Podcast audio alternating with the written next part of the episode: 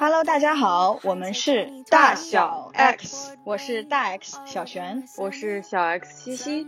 每周五晚，我们聊点儿有的没的。We were cocaine, playing milk and honey.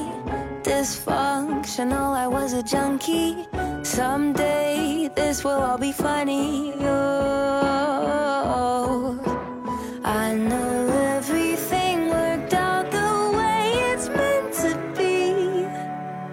Honestly, 这期其实我们想要围绕这个“做自己”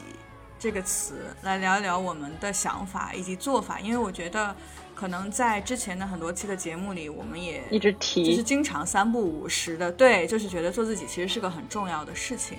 那其实“做自己”这个词或者说这个口号，我觉得也是被讲的很多的。但是我觉得可能每个人的理解不一样，以及就是有的人可能也不知道自己有没有理解这个词，你知道吗？就是在我想到这个话题的时候，你知道我想到一个什么事情？我可能没跟你讲，十五年前了。哇塞，时间过得真是十五年前，初中毕业的时候，How time flies。对，初中毕业是十五年前了。对，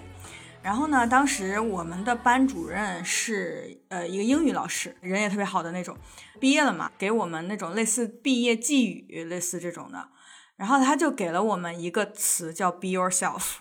就是真的十五年前，我们的这个英语老师班主任给我们的这个叫什么临别赠言，就是 “be yourself”。然后呢，我记得很清楚的就是当时我就是班里有一个好朋友啊，一个小女生，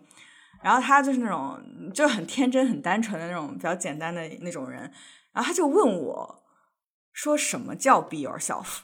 从英文的角度，你当然理解 “be yourself” 就是做你自己，对吧？但是你从一个呃个人发展，或者你怎么去 intake 这句话，就到底什么样叫 be yourself，什么叫做自己？其实我觉得在不同的人生阶段会有不一样的理解，你也会不时的发现一些新的这种方法呀，或者是我觉得跟我们的这种比如说价值观啊、人生观啊，其实也蛮有相关性的。就是它其实还是个挺底层的，你对于做自己到底是一个什么样的理解？所以我觉得可以讨论一下这个事情，就看一下是不是呃有没有一些不一样的火花出来。因为最近这个，就是我觉得对于自我的探索来说，也经常会问自己这个问题。就是比如说我们常常说 be yourself，那那到底怎么样才是？我就会觉得呃有的时候可能没那么清晰的，所以我就想讨论一下这个话题。你对“做自己”这个词是怎么理解的？我其实很同意你刚刚说的，就是在不同阶段对于“做自己”这三个字的理解不一样。我觉得可能对我来讲，上学可能毕业以前，我都很少会去想，会去思考这个问题，就是我怎么做自己，以及哪些是我自己想要的，哪些是别人附加给我，哪些是我想随大溜的。然后哪些是我只是为了迎合别人，我之前都没有想过要做这个区分。我觉得是我进入职场以后，或者就是更多是我一个人生活，就这几年，我不知道就别人是不是这样，就是我是一个人的时候，会去更站在一个我自己想要什么，而不是就是我身边的人给了我很多。不能叫噪音，但是可能给了很多不同的建议啊。因为我可能就是在自己的空间里面，那我更知道我自己做这些事情的时候我开不开心，以及我做这些事情的时候我想要的目标是什么，然后我的 motivation 是什么。可能也是慢慢的在这个过程当中才意识到、感知到的。现在这个阶段，我对做自己的这个理解，对我来说啊，做自己更多是屏蔽掉不重要的人的想法、他们的意见。他们贴的标签，以及我去找我更多呃我感兴趣、更多可能性的事情，在这些事情里面，在不断的迭代，找到自己所爱。而且我是更想花时间在就是自己感兴趣的这些事情，而不是去为了迎合别人期待看到的，就这个别人指的是我不太在乎的人啊，对我的一个压力吧。他们可能也没有出于要给我压力，但是就是我可能会主动屏蔽掉。你刚刚说了一个词，其实我觉得还挺有趣的，就是你刚刚说“随大溜”这个词啊，其实就是一种我们用书面一点的话说，可能叫从众，或者是去 follow 别人怎么做。我对这件事情的理解，为什么我觉得它有意思？我觉得在我不知道自己想要什么的时候，是特别容易随大流的。它是最简单的方式，不用去思考大部分人怎么做，你就怎么做。其实这是一种很安全的做法。你不是那个 outlier，你没有在承担一个可能的比较大的风险，因为有很多人帮你尝试过了。所以我觉得在某一些事情或者是某一些人生阶段，随大流是一个特别常见，就是特别正常会出现的这样的一种状况。我在想，其实比如说我小时候做的很多事情，可能也是随大流，因为并不知道自己真正想要的，或者说自己的这种观念还没有完全形成的时候。就很容易去随大流，所以我对于“做自己”这个词的理解，可能首先是要理解自己，才能去做自己。像你刚刚说的，就是在还没有去探索这个方向的时候。你甚至都没有想过说什么是做自己，要不要做自己，对吧？所以我觉得前提是说要去看到自己，理解自己。我觉得这样讲可能有点就会，呃，可能有一些这种直觉上你会觉得怎么可能一个人不了解自己呢？但是我觉得有的时候可能就真的很不了解自己。你如果没有主动的去思考过这件事情的话，所以我反正花了蛮多时间去思考。我到底要什么啊？我到底想做的是什么？然后就像你说的，在不同的人生阶段，其实我想做的事情、想要的事情，或者是我的人生目标，也是有变化的。那随着这个指导思想，或者是发展方向的这样的一个变化，那其实对于做自己这件事情，就是具体要怎么做。可能也会发生一些变化，但是我觉得 in general 对于做自己这件事情，一个很大的一个我的自己的一个理解就是，确实是，嗯，我不知道是不是，尤其是我们类似这种成长环境啊，就是从小到大其实接收到的那种 input 特别多，你应该要怎么怎么样啊，然后别人希望你成为一个什么样的人，基本上是在这样的环境当中成长起来的。我觉得尤其是小时候，我这么说，比如说高考之前。我们几乎没有看到第二个发展路径。我们接收到的期待，或者说自己知道的可能性，就只有啊，我就好好上学，然后高考考个大学，再找个工作，这是我们唯一能看到的一个最好的出路。对对对，就是就这一个路径，没有别的了。所以我就会觉得，那所谓的这个冲突，你也只能随大流。对，就 是所谓的这个做自己和别人的期待之间的冲突，呃，可能就没有那么明显。但是我觉得我们也读到过一些故事，就是比如说有的人小时候就真的特别喜欢某一个什么方向，自己想做，但是受到了很多阻挠。我觉得尤其在小时候受到的阻挠可能会更多一些。这种情况下就很难，就是你的力量又比较弱小的时候，怎么去克服或者是处理这种冲突？因为我觉得长到我们现在这个年龄之后，相对容易一些了，因为我们变得强大了，然后我们也是一个独立自主的人了。但即使是这样，有的时候还是难免在自己的心里会打架，对吧？就是 满足一个社会的预期，或者是满足一个别人的期待的类似的这样的一种状况。我觉得我可以举一个简单的例子，这个可能啊，山东的孩子都有共鸣。就是 我毕业的时候，我妈特别希望我当公务员。嗯，对啊，加一，对，对吧？对吧？我上期也说我考过嘛？嗯，对对对对对，我觉得是，不管是家庭的环境还是社会的声音，当时都是。怎么说呢？就觉得这是一个很好的出路。对我来说，我内心的冲突是非常非常非常大的，因为公务员是我最不喜欢的一个职业。它都不是说啊，它不是我喜欢的方向啊，或者怎么样，它是我最不喜欢的职业，就是我很讨厌这个方向。所以就是这个冲突就非常的大。为了化解这个冲突，或者说，其实之前我们在聊家庭关系的时候也聊过，就是这个冲突其实直接就上升到了我跟我的家里的关系就变得非常的差，因为这个矛盾太大了。嗯，我觉得这是一个怎么说呢？我想要做自己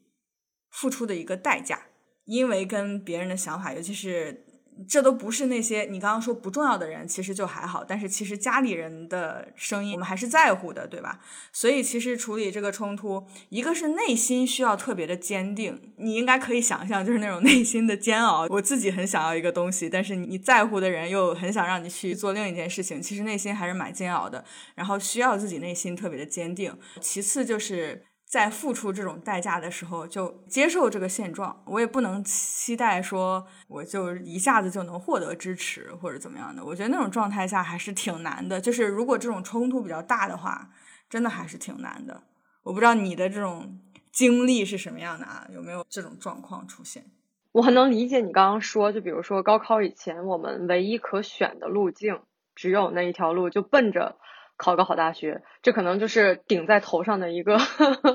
一个大的目标，就是每个人就刻在脑门上那种感觉。我不太知道这是不是一个趋势，因为我是觉得那个年代现在可能相对好一点，就是那个年代对我们来说，一个是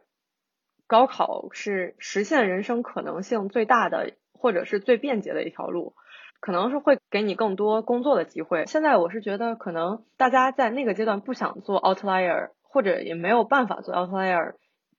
这可能也回到这个做自己这件事上，就是不想做 outlier，是因为就社会的声音不包容，不允许你不随大流，不允许你跳出那个社会的评价，因为你一旦跳出了。都不只是一些舆论上的，你比如说，你如果真的没有考个大学或怎么样，你可能就业啊，就真的就是没有机会，或者是说很少有选择，在之前，对，但是我觉得可能现在会稍微好一点，这可能是我的观察，但也不一定全面啊。我会觉得现在并不一定，包括我们看到很多年轻的小朋友们，他们会有一些不一定是靠。稳稳定的工作，然后也不一定是靠安排好的路径，就是一路上到大学、上研究生什么的，就能实现一些自由。我不单指财富自由啊，但是选择更多了，是吧？对，我不单指财富自由，因为自由这个词本来在每个人的心里也不是一个一样的评价。有人可能会觉得赚钱很重要，有人可能会觉得我去实现我自己的价值，而是我做的事情，呃，是不是能够解决？一些人的问题，每个人对于自由或者对于他的那个人生的一个目标的理解是不一样的。那他怎么做自己？即使他是那个 outlier，我觉得现在可能一个是现在社会对一些小众群体的包容性更大了，在之前我们经历的那个阶段可能会相对封闭一点。我觉得从教育的层面可能也有所改变吧。我觉得小的时候，就像我刚刚说的，我们英语老师那个例子，其实我觉得他是个很清醒的人，就是我也觉得很 appreciate，就是他能够给我们这个就是 be yourself 的这个词，我一直记到现在。但我觉得在我们的整个这种教育体系里，包括家庭教育或者是这种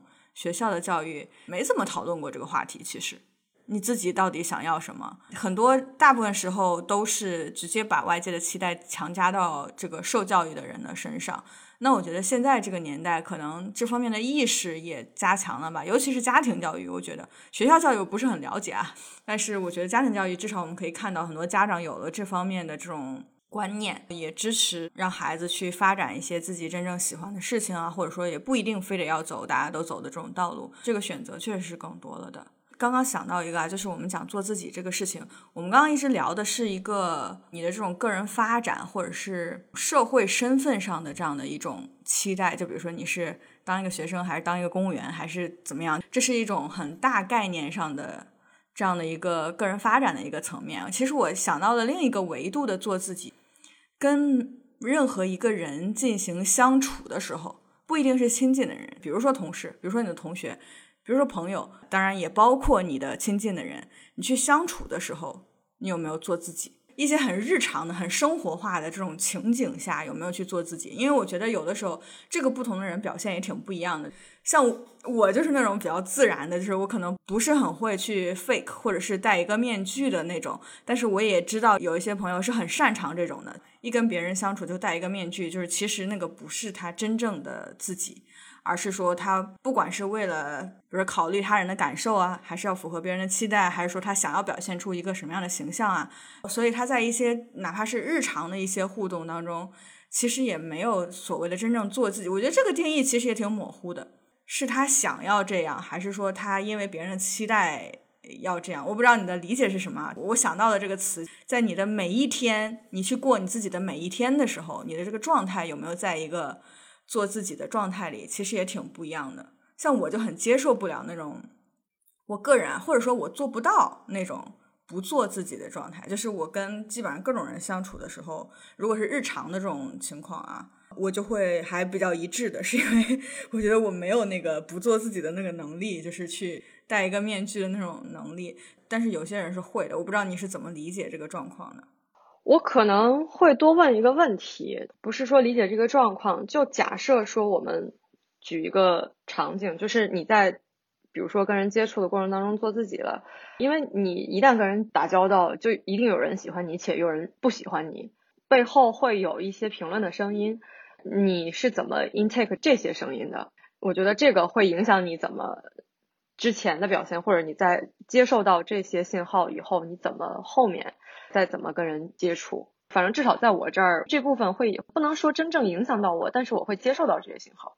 嗯，理解理解。我觉得你问的这个问题挺重要的，哪怕是我是一个在绝大部分情况下都是做自己的一个人，我觉得也是一个程度的问题。我举一个极端的例子，就比如说我要面试。或者是我要见一个什么特别位高权重的人，我是举个例子啊，或者是一个重要的什么商业场合，我也不可能完全做自己的，我肯定把自己收拾的人模狗样，把那个职业的状态拿出来，或者是会有一个类似，呃，你要这么说的话，其实也是戴一个面具。只不过这个面具是可能是职业方向、专业方向的，把自己包装的光鲜亮丽的，然后去出席那样的一个场合。我觉得是因为，比如说，是从你刚刚问的这个问题出发，因为任何一个人见到你都是会有他自己的，我们就说印象吧，或者说对你的一个理解。那这个理解对你来说重不重要？就比如说像我刚刚举的例子，如果是一个很重要的人啊，我想从他这儿。得到一些什么，比如说得到一份工作，或者得到一个商业机会、合作机会等等。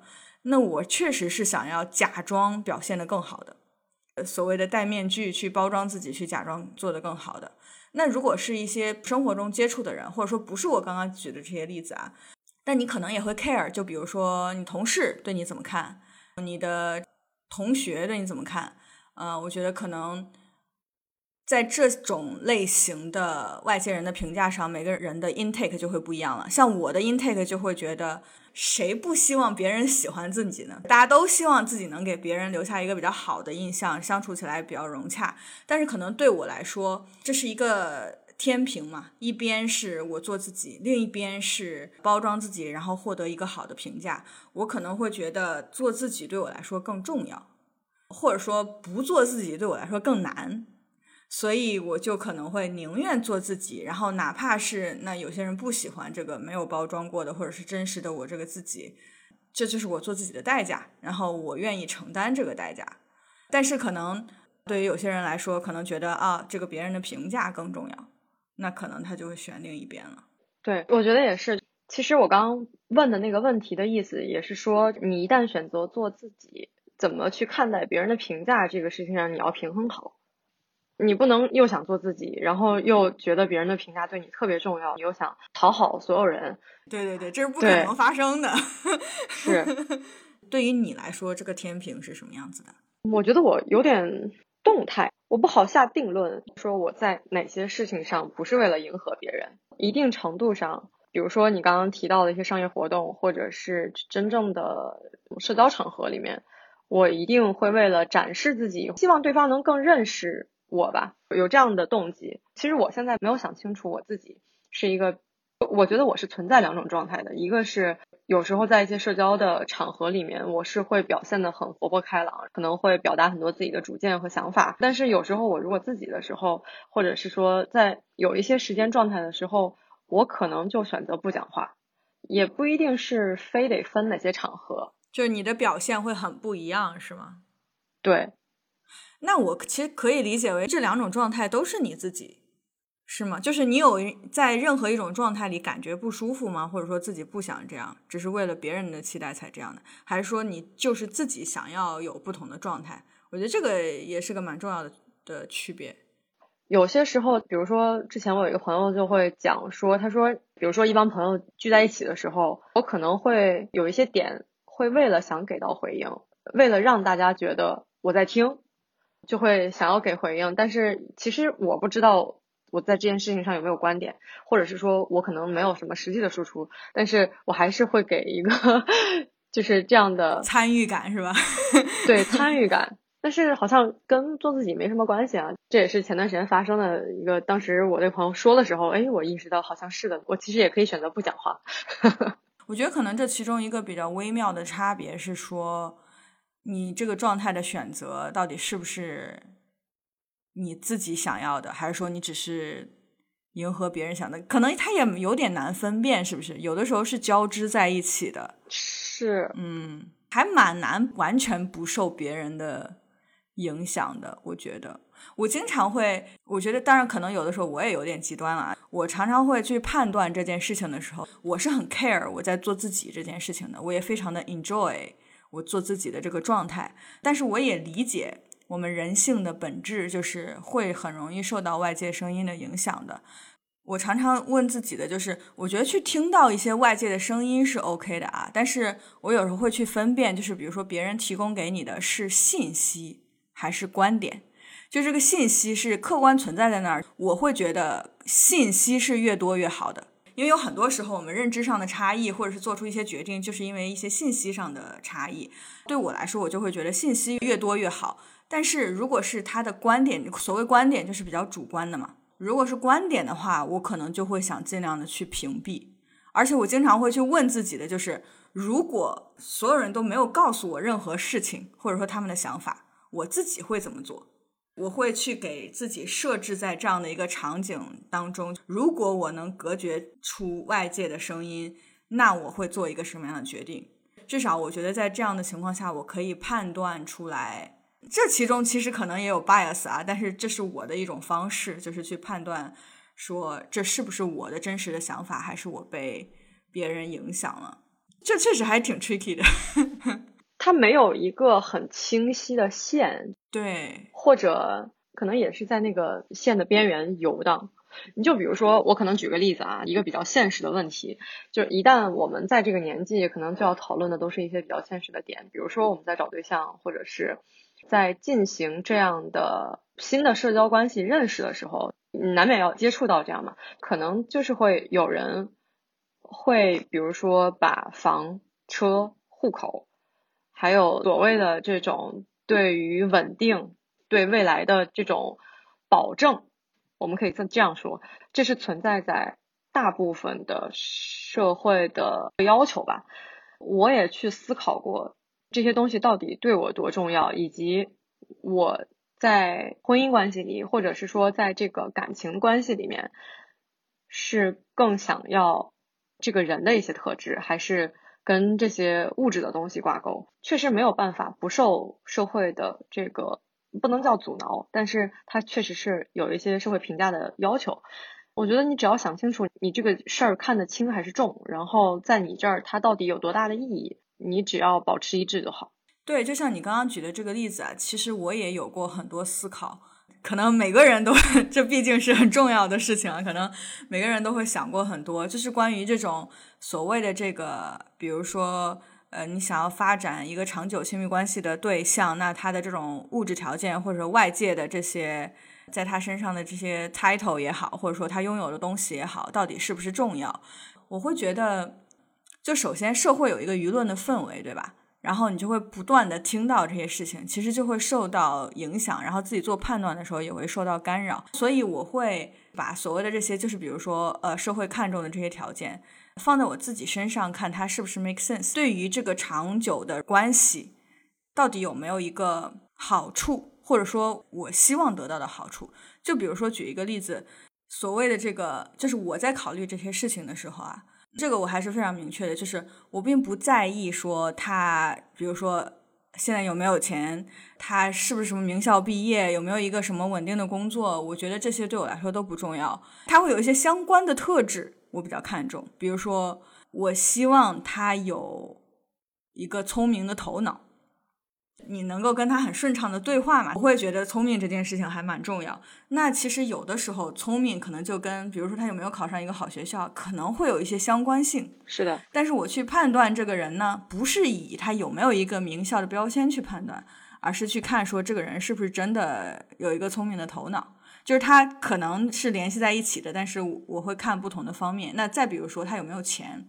我完全不 care 他现在有没有钱，但是。我会 care 一个人是不是有独立自主的能力，这个独立自主可能一定程度上就包含了能不能赚钱养活自己，或者是承担家庭责任。这个家庭责任不是说我啊，但是比如说他的家人，比如说未来可能会有后代，有没有这个能力去承担这个责任？可能这件事情我觉得是重要的，而不是说他现在有多少钱，或者说达到了一个什么样的社会地位。这个能力我是希望他，我就会觉得，我记得之前在一个日剧里看过一个这样的金句，当然这是比较那个，你知道日剧的套路对吧？一个女生跟她男朋友说，就她会直接说，就相当于那个男朋友在抱怨你还不是喜欢我有钱等等，就大概是这样的一句话。然后呢，这个女生就说，我就是你喜欢你有钱，但是我喜欢你有钱，不是因为我喜欢钱，而是因为。我觉得你是一个很有能力的人，你可以赚到这么多钱。你看的是另一个不同的维度，所以我觉得在这种心态下呢，就比如说，我们就拿钱这个事情做例子的话，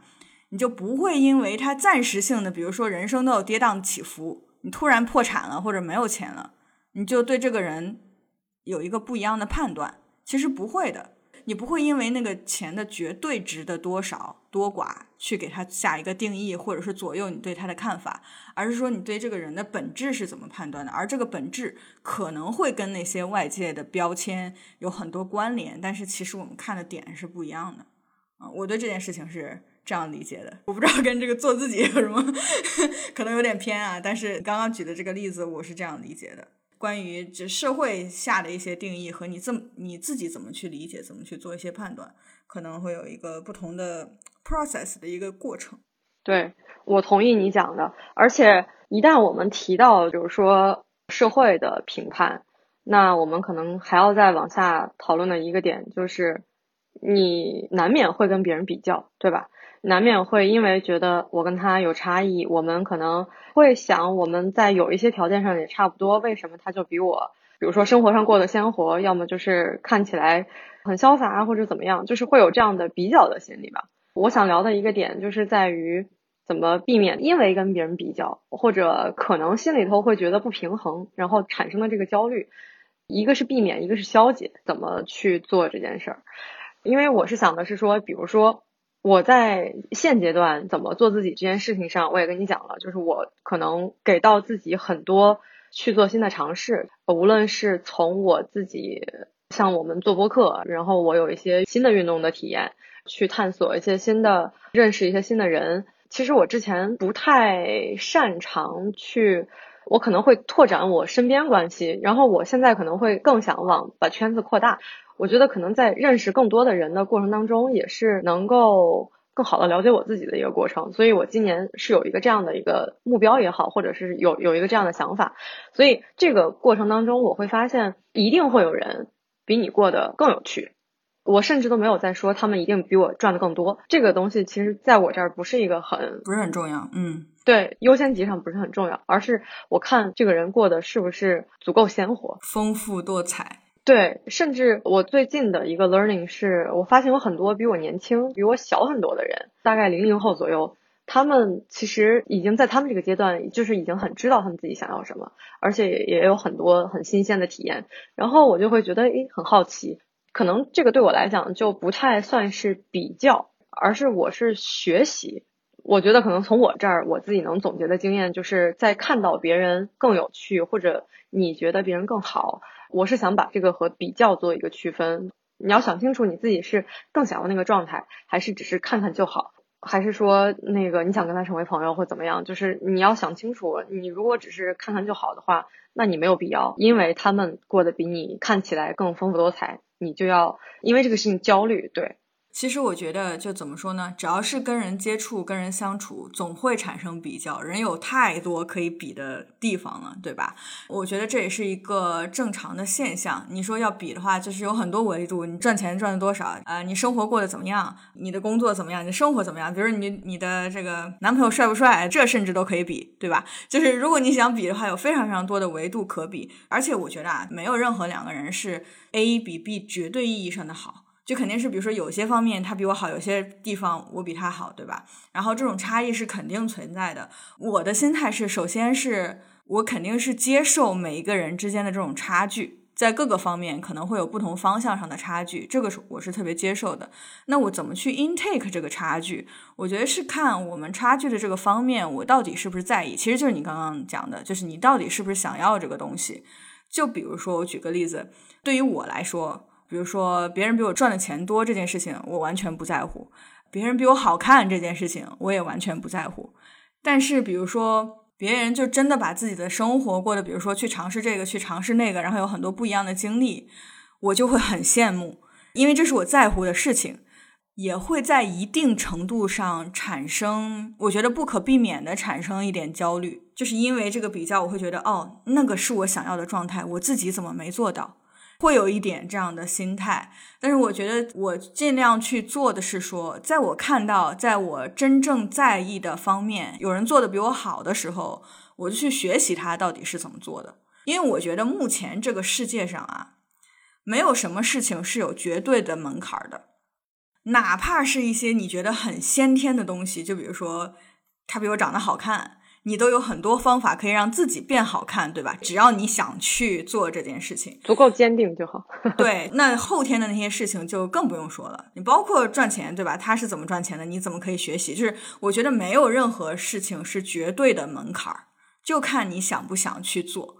所以我会觉得还是要看清楚自己到底想要什么。其实我现在的生活状态也是有的时候去看一些，因为我有很多也是读 MBA 的朋友嘛。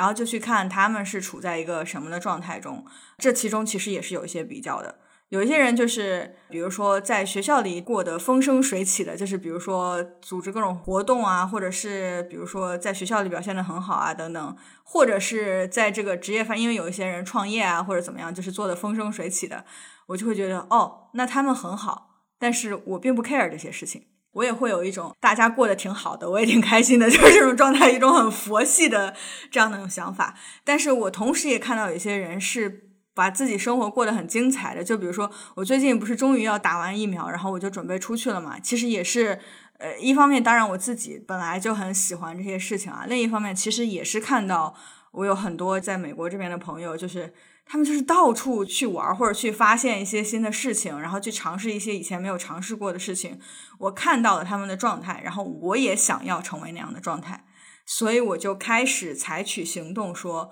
其实有一些事情我也是可以去做的，那就把它列成计划，直接去做。去羡慕别人，就是你看到别人好的状态，然后觉得你自己也想要那样，我觉得可以把它转化成一种动力的。你真的去采取行动，变成那个你看到的那个比你更好的样子，我觉得其实是可以做到的。只要你有这个决心，这是你真正想要的事情，你就可以做到。我是这样去 intake 这个焦虑感的。我觉得可能这个所谓因为比较产生的这个焦虑，可能多多少少谁都会有。那首先就要判断怎么处理这份焦虑，对吧？对，就是你这个焦虑是。你如果单纯就因为比较而产生焦虑，这可能是你自己需要去调整自己的心理状态。如果一旦有人不管是啥比你好，你就产生这种比较焦虑，这可能是你心态上的一些问题。你可以看一些，比如说心理学的书啊等等，去调整一下自己的状态。但是。这个所谓真正你在意的这些方面，你看到更精彩的一些状态，然后我觉得产生一点焦虑其实是正常的。如果能把这种焦虑化成一种动力，让自己往那个好的方向去发展，其实我觉得还是一个蛮良性的一个状态。对，甚至我是觉得，比如说在跟别人比较的这件事情，我很同意你刚刚讲说，现在没有什么事情是有绝对的门槛的，你只要找到一个可以执行的路径。或者，即使这个路径可能每一步会比较难，或者就是会充满挑战，或比较长，但都是可执行的。对我们之前也聊过嘛，可执行、可拆解。对对对，我是觉得可能我们刚刚在说这个焦虑的时候，就还是产生焦虑，我觉得不可怕，可怕的是你不知道怎么去解决这份焦虑。如果你陷在这个焦虑里面，就会让你自己可能状态也不好，然后也会表现出来。有一些不好说是怎么样的言语或者怎么样，可能网络上会多一点啊，就，微博或者是什么地方，就是这些地方会有那种很奇奇怪怪的声音。我们其实刚刚一直在讲两件事情，就一个是自己到底想要什么，另一个就是外面到底给你的这些 input，你怎么去理解，怎么去处理嘛。我觉得这其实是你所谓做自己的两个方面，一个是自己到底是什么，然后另一个是怎么去处理这种外界的影响。关于自己到底是什么这件事情，我们在很多节目里聊过很多次，就是要各种去发掘、去挖掘自己的内心，然后去发现自己到底是一个什么样的状态。那对于外界这个，其实我是觉得是要区分开到底是谁给你的这种 input。因为你刚刚说，比如说微博上有一些什么 奇奇怪怪的声音，像这种当有一些外界声音，而且你知道，就是这种互联网上的声音是尤其不重要的声音，其实对我们来说，那在这种情况下，如果我在这些声音当中获得不了正能量，我就会马上屏蔽它。前两天我们不是还说，就是因为最近网络上乱七八糟的声音，我已经很久没有刷微博了，就是因为我觉得这些声音给我带来的是负能量。那我干嘛还要去听他们？就是这种外界声音是直接可以屏蔽的，而且也不需要有什么 fear of missing out，没什么可以 missing out 的，就是你自己就可以过得很好，也不需要那些声音。其实这一类的声音，我觉得也包括了一些你现实生活当中不重要的一些人的声音，就比如说一些萍水相逢的朋友，或者是关系没有那么好的一些同事啊、同学啊什么的，就日常交流一下，然后聊得不开心不聊也就算了。对吧？对，就是我觉得是这样的，就是还是要去优化自己所处的这个环境，然后去屏蔽一些对你产生不好的影响的一些声音。从另一个层面上，那我们身边还是有一些很重要的人，就比如说我们的 partner，或者是我们的父母，或者是这样像我们俩这种关系很非常亲密的朋友。我觉得这种声音对我来说是很重要的，因为他足够了解你。对，我觉得一方面是我在意我们之间的关系，然后另一个就是你刚刚说的这一点，就是。我信任这个人是出于一个对我好的希望来提出的这些声音，即使我有可能不认可，呃，我不认同，但是至少他的出发点我是我是信任的，他是希望对我好的。然后在这种情况下，其实我还是会认真的听一下这个声音到底是在讲什么，然后用刚才我们说的那个 process 去看，说哦，这个事儿对我到底重不重要？我会觉得在这些重要的人的关系的身上是一种。求同存异的这样的一个心态吧。如果我们能一致，那当然很好；如果不一致的话，其实就就让它不一致，也也不一定非得要就是在很多事情上保持一致嘛。我觉得是要建立这种大家都求同存异的这样的一种观念。就比如说，在我的家庭关系当中。我们这几年就是在逐渐的建立这样的一种状态，因为我们的我们和我们的爸妈，我们的成长经历啊、环境、想法都会有很多很多差异的。那其实想法上的冲突是很多的。那我们现在去 intake 这种冲突呢，是说接受有这样的差异，就是我可能永远不能认同他的想法，他也永远不能认同我的想法，但是我们理解彼此，并且支持彼此。我觉得这是一个新的状态吧。不一定要寻求一致，但是可以呃提供精神支持，求同存异。对对对对对对对。那我想补充，就是怎么有效的方法做自己，就是在我这边可能已经开始执行，或者对我来说 it works。尤其是这一两年，我会有意识的去减少，或者是说之前有一些关系的建立，我会慢慢疏远。我发现，可能有一段时间，我会觉得那段时间我们可能彼此精神上会有一些支持，但是后来我会发现有一些观念不一致，然后他或他们可能给到我的一些建议也好，就像你说的，会有一些声音，然后本来可能他是对我来说重要的人，后来我会发现我们其实不太一样，可能就会把他划到不重要的人，包括他后面我们之间的互动。都会在我这儿，我会慢慢的去给自己建立一个意识，是说我们已经慢慢疏远了，然后这段关系可能就渐真的渐行渐远了，就没有那么会让自己纠结。就是可能从刚刚我们说一些外界声音的部分，对我来说有一些关系，我可能是接受了那个渐行渐远的这个感觉，然后还有就是。我还主动在做的一件事儿，就是我现在会减少我看公众号，然后看微博。这个可能也是跟一个比较亲近的人学的。就是我会发现，你在这样去了解别人的生活，或者就是在看到他们放在社交网络上的东西的时候，其实是被包装过，或者。至少是可能是去为了营造一个什么样的形象吧，对吧？然后要么就是有一些信息，它可能就是为了制造话题，有一些标题党什么的，就这些信息冲击感，可能原来会有一些，就会让你产生一些焦虑感。那我现在会觉得，可能对我来说更有效的一个方式，是我更去跟身边的人聊天，或者是说我新建立的一些新的朋友关系，怎么去了解人的生活，然后要么就是在看书的过程当中，怎么样沉静下来，就没有那么浮躁。这一点我特别特别认同。就是虽然我看的还是会经常看啊，但我会非常仔细的筛选我到底看什么。比如说，我会经常性的、非常高频的整理我关注的，比如说微博上的人，或者是我关注的公众号，他们给我的到底是什么东西。就像我刚刚说的，我是一个喜欢收集信息的人。你刚刚说的那个信息轰炸，在我这儿其实对我的影响还比较小。我其实是希望自己能够知道很多信息的，但是我并不想看别人的观点，观点就是还是、嗯对，还是最开始讲的那个，就是你主观的那些想法。我觉得可能是因为我们现在呃内心已经在一定程度上足够成熟，可以支持自己，所以不太需要听别人的观点。但是信息我还是想要的，因为这个信息就是每天都在更新嘛，所以基本上我关注的这种公众号或者是微博上的人也好，基本上都是可以提供新的信息给我的。他们在提供信息的时候，绝大部分是比较客观的在提供，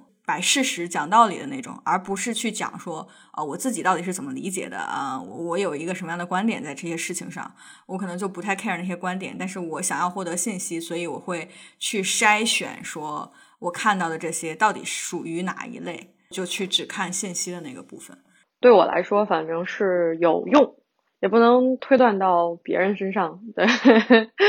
对我觉得每个人的就是处理这些信息的这个方式也不一样吧。其实我我是觉得现在可能你主动的去搜索你想了解的信息，会好于算法推送给你那些他想让你看到的东西。嗯，这个对我来说也是比较有用的。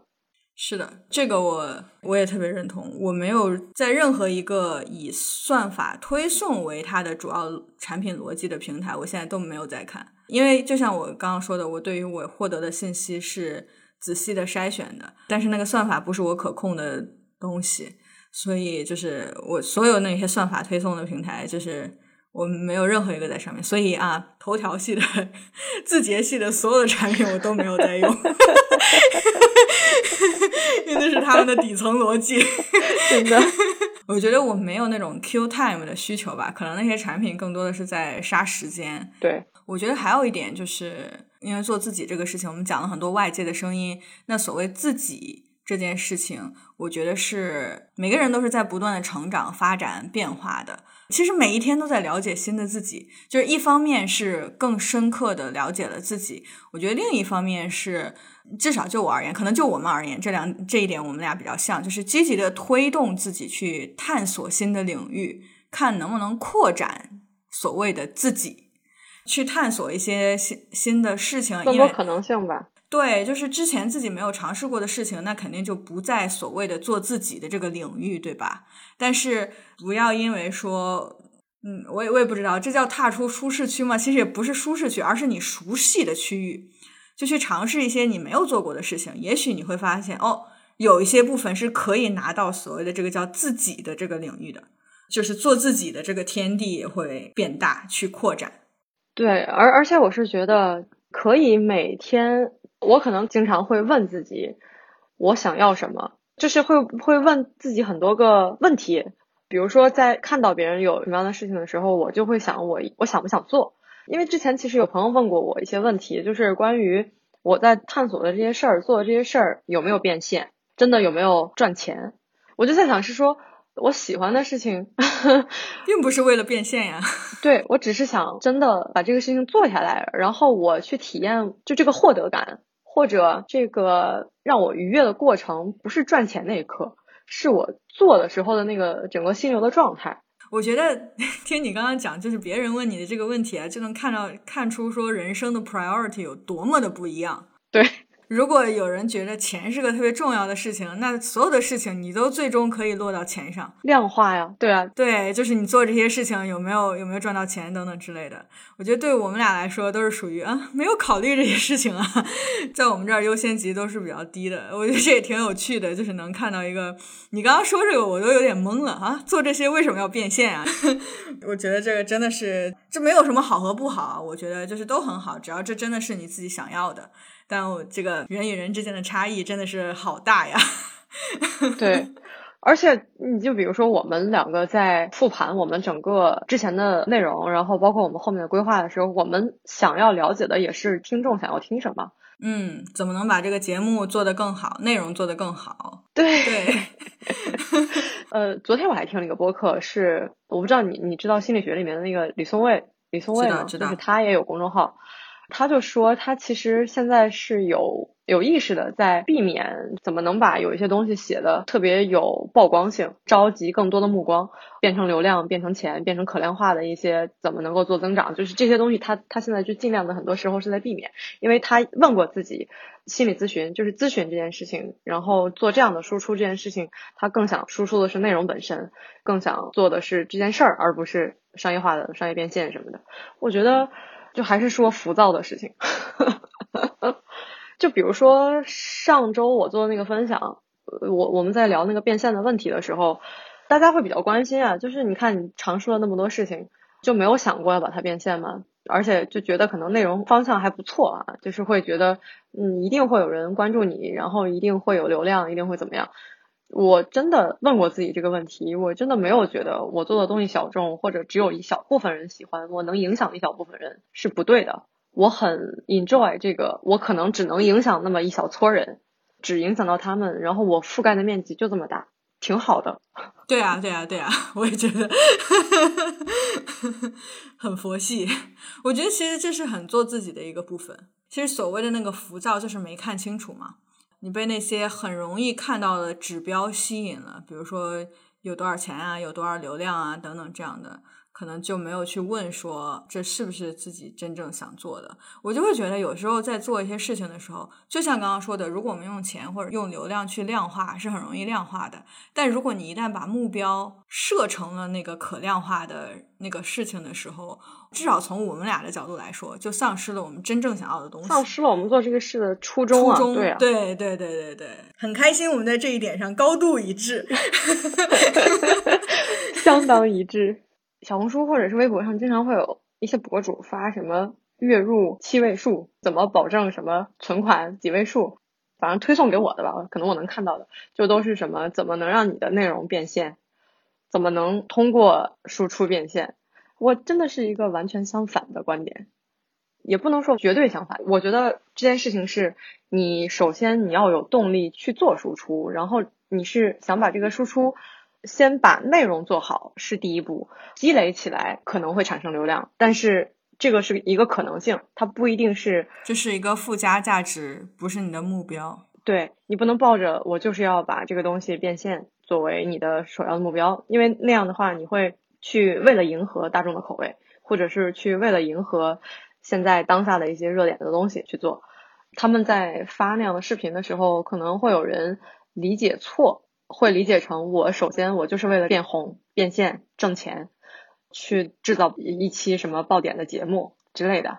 我觉得每个人出发点可能就是不一样吧。很多人可能变网红或者做输出，可能就是觉得这里面有财富密码，而不是说首先我 enjoy 这个事情，然后我来做，而是说首先我在这里面看到了商机或者是赚钱的机会，然后我能做这个事情，我就去做了。我觉得这个可能有些人的出发点跟，比如说我们俩做播客这个出发点是完全不一样的。你刚刚说那种情况就是冲着钱去的，我觉得可能也大有人在。你看网上的那些流量工厂，就是制造各种网红账号的那种工厂啊，呃，所谓工厂公司啊，还是有很多的，对，一大片商机啊，所以肯定有很多人就是冲着钱去的。所以还是要这个叫什么？问自己到底想要什么，不然的话就会因为跟别人比较产生焦虑。又回到了我们刚刚说的，对的。Saved myself from you. I could